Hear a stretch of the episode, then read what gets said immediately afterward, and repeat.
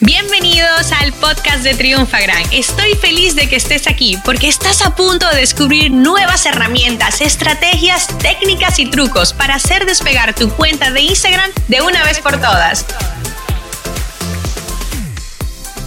Perdona, puede que suene un poco alarmista. Oye, cuidado con programar todo, todos tus contenidos en redes sociales, pero quiero ser realista. Recuerda que cuando estamos en redes sociales tenemos que competir con muchas otras personas, incluidos los influyentes, las celebridades que captan casi la atención de todos, ¿no? Entonces, ya partimos de una base que es una competencia reñida.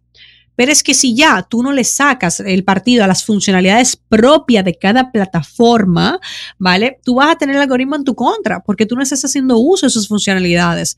La mayoría de plataformas de publicación, ok, tú subes el texto, subes una imagen, voilà, la puso y ya está. Yo siento muchas veces que ahí se va el sentimiento. Por eso siempre le digo a la gente, a mí lo que más me gusta de Facebook es que se puede programar directamente con ellos, entonces puedo hacer uso de un montón de funcionalidades.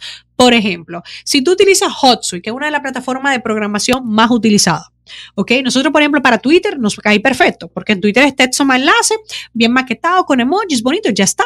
Pero en Facebook, no. O sea, mira, en Facebook yo puedo agregar el tema del enlace y se carga la previa. Puedo subir un álbum de fotos para llamar más la atención. Puedo etiquetar productos para que mi post se convierta como en dinámico y la gente haga clic y sacar más tráfico, porque se cargan unas miniaturas de a dónde voy a enviar el tráfico. O sea, tú alucina. Puedo ponerle estados de cómo nos sentimos directamente. Puedo etiquetar a personas para que mi contenido se haga clicable y mencione a otros. O sea, y aquí te he mencionado algunas nada más. Imagínate todas las ventajas que hay. En Instagram también pasa igual. O sea, sí, yo entiendo, hay que ayudarse, por supuesto. Nosotros dejamos algunos contenidos, pero yo amo más que realmente tenga un Excel, ¿ok? Tenga ya mi texto, que ya yo lo he escrito para Instagram, pongo mi imagen, pongo mi vídeo y entonces si es en el feed, le pongo la ubicación, le pongo los hashtags bien puestos. Eso se puede en programación, pero lo ubico bien. O sea, hago como una segmentación, o sea, una optimización buena, perdón, ¿no? Y en las historias también, o sea, dime, cualquier herramienta de programación, o sea, ni siquiera, bueno, al momento que grabo este podcast no puedes poner el swipe up, o sea, el desliza. Imagínate tú, o sea, si estamos limitados.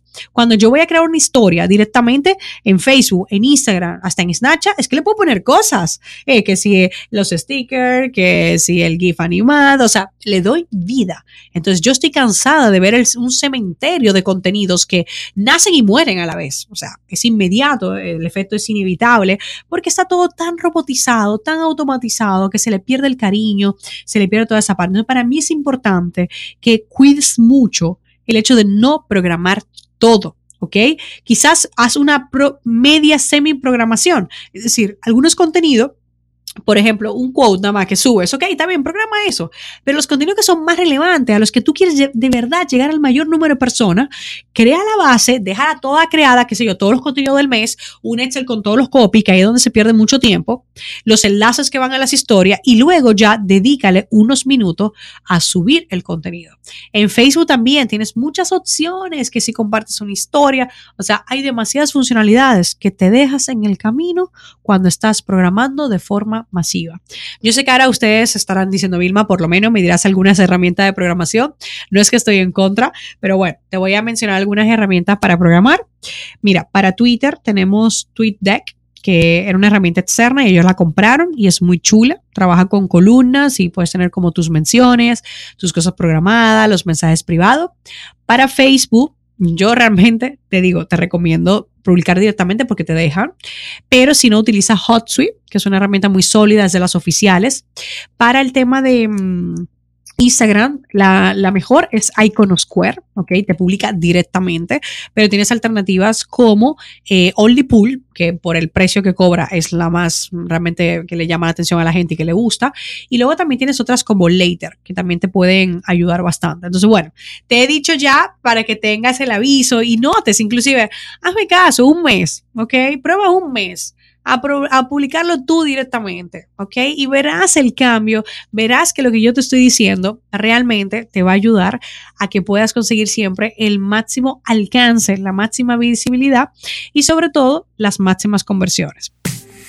Esta sesión se acabó y ahora es tu turno de tomar acción. Suscríbete para recibir el mejor contenido de Instagram. Y si te ha gustado este episodio, compártelo en Instagram etiquetándonos arroba triunfagran.